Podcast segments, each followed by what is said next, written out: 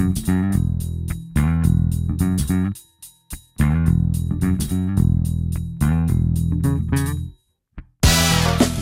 Viva! Sejam bem-vindos à segunda temporada do Serviço Público Bloco Notas.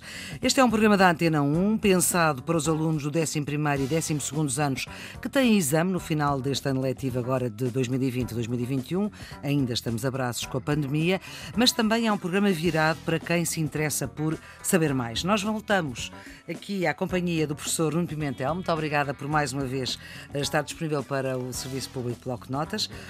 É o professor que leciona e investiga na Faculdade de Ciências da Universidade de Lisboa, é doutorado na especialidade de sedimentologia e é também o coordenador científico daquilo que será no futuro o Geoparque Oeste. A geologia faz parte da disciplina de biologia e geologia. Sabemos que também a geologia está uh, incluída nas ciências da natureza, mas uh, normalmente, professor Nuno Pimentel, nós associamos natureza a animais e a plantas. Que lugar, qual é que é o lugar certo da geologia no meio disto tudo? O lugar da geologia é como parte desta natureza que nós eh, tanto usamos como palavra, tanto usamos como conceito, tanto usamos como bandeira, mas que muitas vezes associamos mais a vegetação, a flores, eh, a animais, eh, a passarinhos, aquilo que vemos nos documentários de vida animal e vida natural na, na vida televisão, selvagem. vida selvagem tudo aquilo segue a vida desses organismos, eh, quer animais, quer, quer vegetais, mas eh, por baixo de tudo isso eh, está um território, está um terreno, está uma paisagem, um lugar onde esses animais se movimentam, o chão onde essas plantas crescem e, portanto, natureza é isto tudo, é aquilo que quando nós saímos de casa, saímos das nossas, das nossas ruas, das nossas cidades e vamos para os ambientes naturais, nós vemos tudo isso junto, mais os montes, os vales, os relevos, as rochas. E, portanto, é indissociável nós ligarmos uh, animais, plantas, rochas, tudo isso faz parte da natureza que nós usamos com N, N grande e que, do meu ponto de vista, inclui estas componentes em partes iguais, por assim dizer.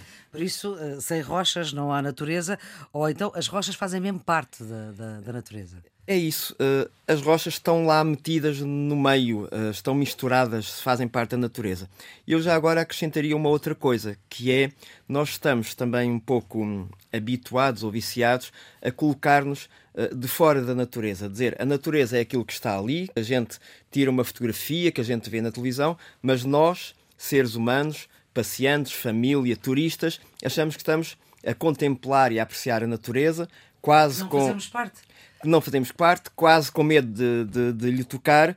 Ora, isto, do meu ponto de vista, não faz grande sentido, porque nós também fazemos parte dessa natureza. Sempre fizemos e fazemos. Isto é, se um urso ou um salmão fazem parte da natureza, nós também fazemos parte dessa natureza, não somos menos que um, que um urso ou, ou, que um salmão. Portanto, essa ideia de natureza intocada pelos humanos, para mim, não faz sentido. Nós fazemos parte integrante da natureza, estamos lá dentro todos os dias, interagimos com ela, mexemos com ela, às vezes bem, às vezes mal, mas isso também os animais eh, às vezes mexem de uma maneira, às vezes de outra, tudo isto está ligado e com as rochas mas a servir. Mas o mexer dos animais não faz tanto mal como o nosso mexer.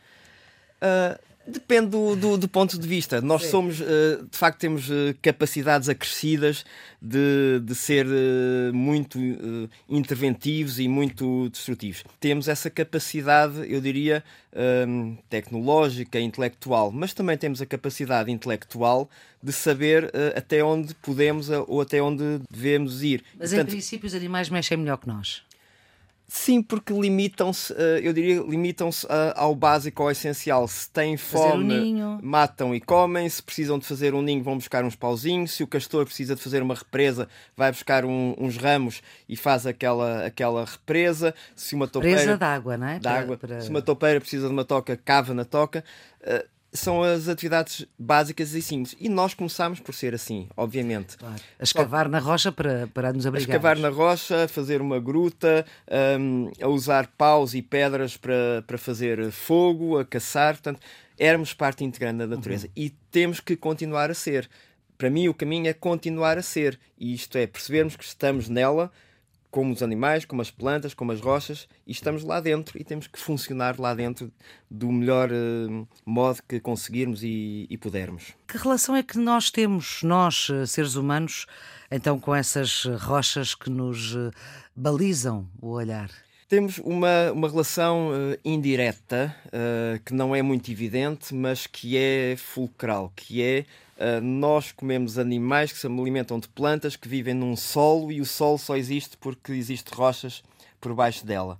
Portanto, se nós virmos a cadeia alimentar na sua integralidade, uh, numa ponta estão as rochas que por alteração originam o solo e aí crescem as plantas que nós comemos. Nós também comemos, pois. Nós comemos diretamente, uma couve, uma cenoura, ou uh, o coelho come a cenoura e nós comemos o coelho, e portanto, de uma ponta até à outra, estamos nós uh, ligados indiretamente uh, às, às rochas.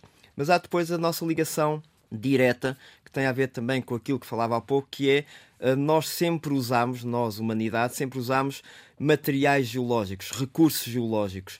Uh, Fala-se da idade da pedra lascada, da pedra polida, as pontas de seta, o sílex. Estamos a falar de rochas, de pedras que as pessoas foram usando e que eram recursos. Foram dilapidando as rochas, não é? Foram dilapidando uh, nesses tempos ainda de uma maneira muito, muito suave, muito uh, embrionária. Quer dizer, não, é como a pedreira ali da Serra da Rábida. Não, de, de, de todo. Lá está, não tinham essa capacidade nem intelectual nem, nem tecnológica. A verdade é que para o nosso desenvolvimento, nós cada vez mais fomos recorrendo a novos recursos geológicos, a novos materiais. Passando da idade da pedra, por assim dizer, para a idade dos metais, começamos a extrair cobre, eh, ferro, zinco, chumbo e com isso fazer ligas, fazer hum, tachos, panelas, eh, talheres, vigas para construir prédios e para construir prédios depois precisamos do cimento que vamos buscar as rochas para o cimento a uma enorme pedreira e precisamos dos tijolos que vamos buscar o barro a um enorme barreiro. Portanto, nós estamos sempre a usar recursos, uh, recursos geológicos e, e sem eles uh, o nosso mundo seria totalmente diferente. Estes são os recursos, digamos, de grande escala, mas depois também temos, por exemplo, os metais preciosos, o ouro, a prata, a platina, que toda a gente conhece das uh, orivesarias, da joalharia, mas que também são essenciais para fazer instrumentos de precisão, equipamentos médicos. Portanto, há muita coisa que nós estamos sempre a usar. O outro que me estou a lembrar, que também é um metal alcalino, é o lítio, que tanto se fala uhum. hoje em dia. Uh, é para uma... os carros elétricos, não é? Pois, para os, para carros, os telemóveis. Para os carros elétricos, para os telemóveis, as baterias, para terem grande capacidade de armazenar energia elétrica, percebeu-se que o elemento essencial para isso era o lítio.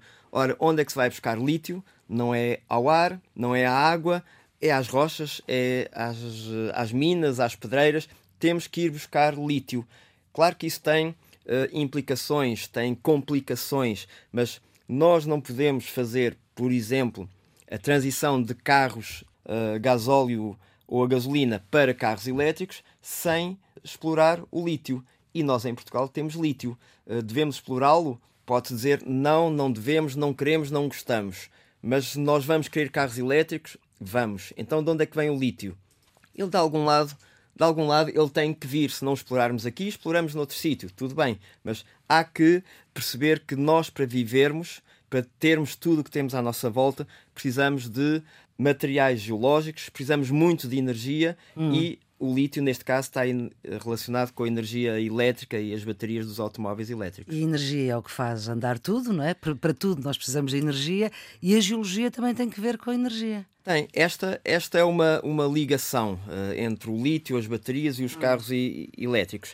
Uh, mas também temos outro elemento uh, que é altamente energético, que é o urânio, que se tem que ir buscar. Também tem má fama, o urânio. O urânio tem má fama. Há várias coisas que têm má fama. O lítio tem má fama, o urânio tem má fama, o petróleo tem má fama, todos têm má fama, mas uh, nós temos o bom proveito. Pois. Nós, humanidade, temos o bom proveito. E temos, sobretudo, a obrigação de tirar a parte da má fama e ficar com a boa. Exatamente, e, e filtrar um bocado o que, é que, que é que nós podemos eh, gerir e negociar com, com as implicações que isso tem em termos ambientais e climáticos. E sociais também. E sociais, perceber como é que podemos eh, jogar com isso. As centrais nucleares em Espanha produzem imensa eletricidade. Nós, uh, os espanhóis, usam eletricidade para os carros, por exemplo, que depois consideram que é um, que é um carro elétrico, verde, ecológico, que usa eletricidade fabricada numa central nuclear. Ou, às vezes, usa eletricidade. Nós aqui em Portugal temos eletricidade que é produzida numa quantidade significativa. Eu não vou dizer o número para as pessoas não ficarem uh, muito, muito tristes com isso, mas basta irem à fatura de eletricidade e veem uhum. quanta da nossa eletricidade, já é renovável. verde, ecológica, etc., já é renovável. Mas isso significa que a outra parte que não é renovável é obtida com os chamados combustíveis fósseis. A queimar carvão está para acabar mas ainda existe. Já disse que vai, vai 2023, já tem mercado. Parece, é? Exatamente. Uh, centrais termoelétricas, queimar carvão, queimar diesel e, portanto, nós obtemos ainda muita eletricidade com base nesses, nesses combustíveis fósseis e usamos os combustíveis fósseis ainda nos aviões, nos barcos, uh, tudo, tudo isso. Uh, e em muitos carros ainda. em muitos carros. a energia que é, chama-se fóssil porque ela está conservada, preservada, digamos, nesses materiais, no carvão, no petróleo e no gás. Ela foi gerada ou acumulada, se quiserem, há milhões de anos atrás. Foi energia do sol que as plantas e os organismos captaram, guardaram lá muito bem guardadinha. Aí juntou-se um bocadinho da energia própria da Terra e toda essa energia que está lá armazenada há milhões de anos, a gente agora chega lá, lança-lhe fogo e usámo-la uh, instantaneamente. E este um, é um dos, dos problemas, é que são uh, recursos que são finitos, que foram formados há milhões de anos e nós estamos uh, uh, a usá-los de uma maneira, por vezes, um pouco acelerada, por assim dizer. Professor Nuno Pimentel, ficamos agora por aqui. Vamos retomar amanhã esta nossa conversa sobre geologia. E nesta segunda temporada do Serviço Público Bloco de Notas, nós temos uma parceria com o Polo de Investigação HTC, História, Territórios e Património. Esta é uma iniciativa conjunta das Universidades de Coimbra e da Universidade Nova de Lisboa, onde vai poder encontrar conteúdos relacionados com aquilo de que acabámos de falar. Nas plataformas podcast, onde está o Serviço Público Bloco Notas, clica onde diz saber mais e vai lá ter. E nós, o Serviço Público, volta amanhã. Já sabe, a produção é de Ana Fernandes, os cuidados técnicos de Guilherme Marques, a trilha sonora nova é de César Martins. Então, até amanhã.